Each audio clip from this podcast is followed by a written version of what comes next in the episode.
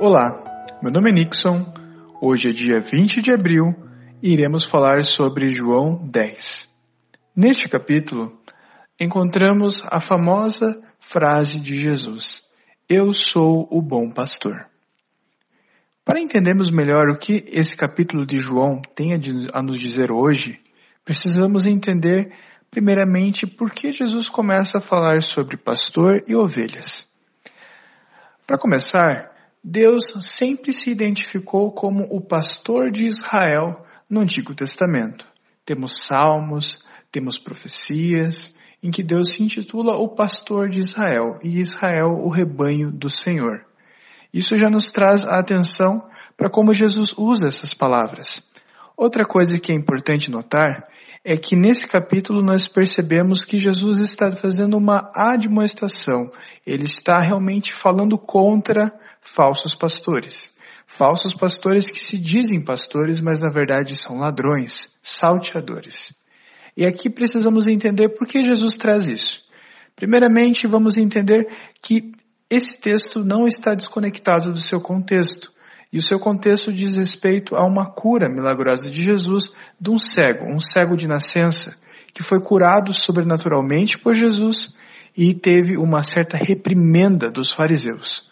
Os fariseus, como sabemos, eram um grupo religioso da época de Jesus que buscava ser zeloso na letra da lei de Deus. Porém, o seu comportamento muitas vezes era de ser hipócritas serem hipócritas. Em que sentido isso se dava? Eles diziam que cumpriam certas coisas, mas na verdade não cumpriam. Ou eles falavam para as pessoas cumprirem certas coisas da lei de Deus, mas eles, como bons hipócritas, eles não faziam a mesma coisa.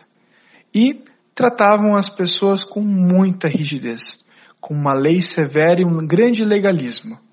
Nessa passagem anterior de João 9, nós encontramos fariseus expulsando esse cego que foi curado, esse ex-cego, da sinagoga.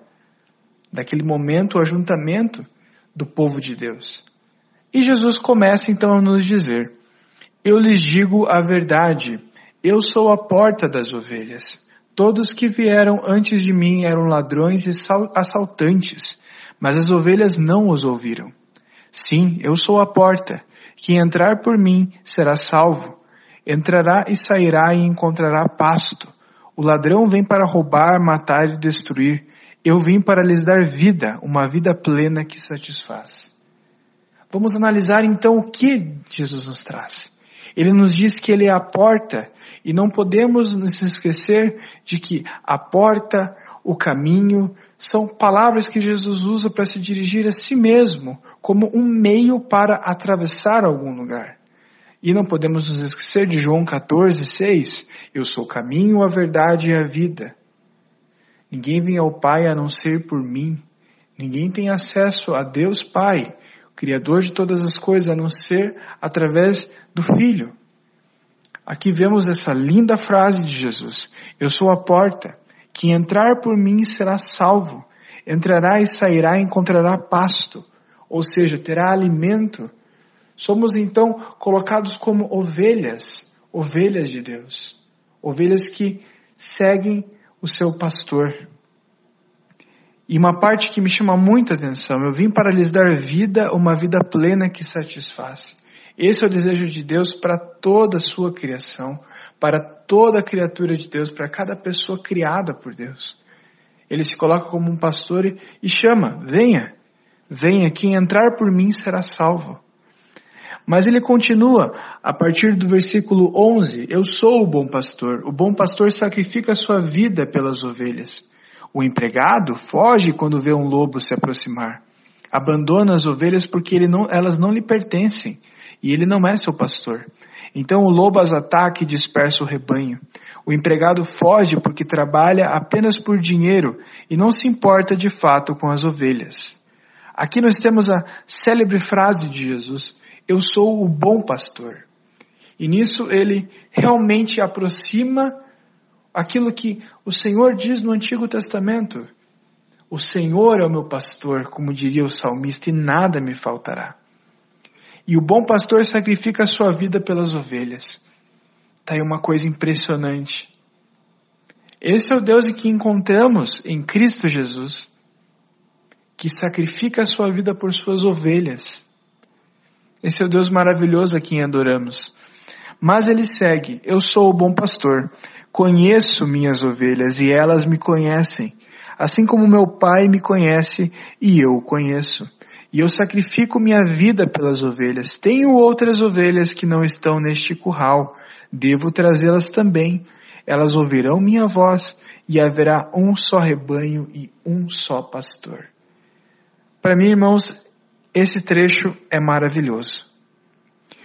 Jesus conhece as suas ovelhas e as suas ovelhas o conhecem. Assim como o pai conhece o filho e o filho conhece o pai. Essa palavra conhecer, no seu sentido original, não tem tanto a ver com conhecimento intelectual, racional, mas um conhecimento pessoal, um conhecimento íntimo. E isso é muito profundo. A forma como Deus nos conhece é maravilhosa. Somos maravilhosamente conhecidos por Deus. Somos de Deus. E ele encerra então: Tenho outras ovelhas que não estão neste curral. Devo trazê-las também. Elas ouvirão minha voz e haverá um só rebanho e um só pastor. Este é o Deus a quem adoramos. Este é o Deus que dá a sua vida por suas ovelhas. É o Deus que é a porta e é o caminho para que nós caminhemos para Deus e é o Deus que conhece as suas ovelhas. Não como os fariseus eram. Ele é diferente. Ele é o bom pastor e esse é o nosso Deus.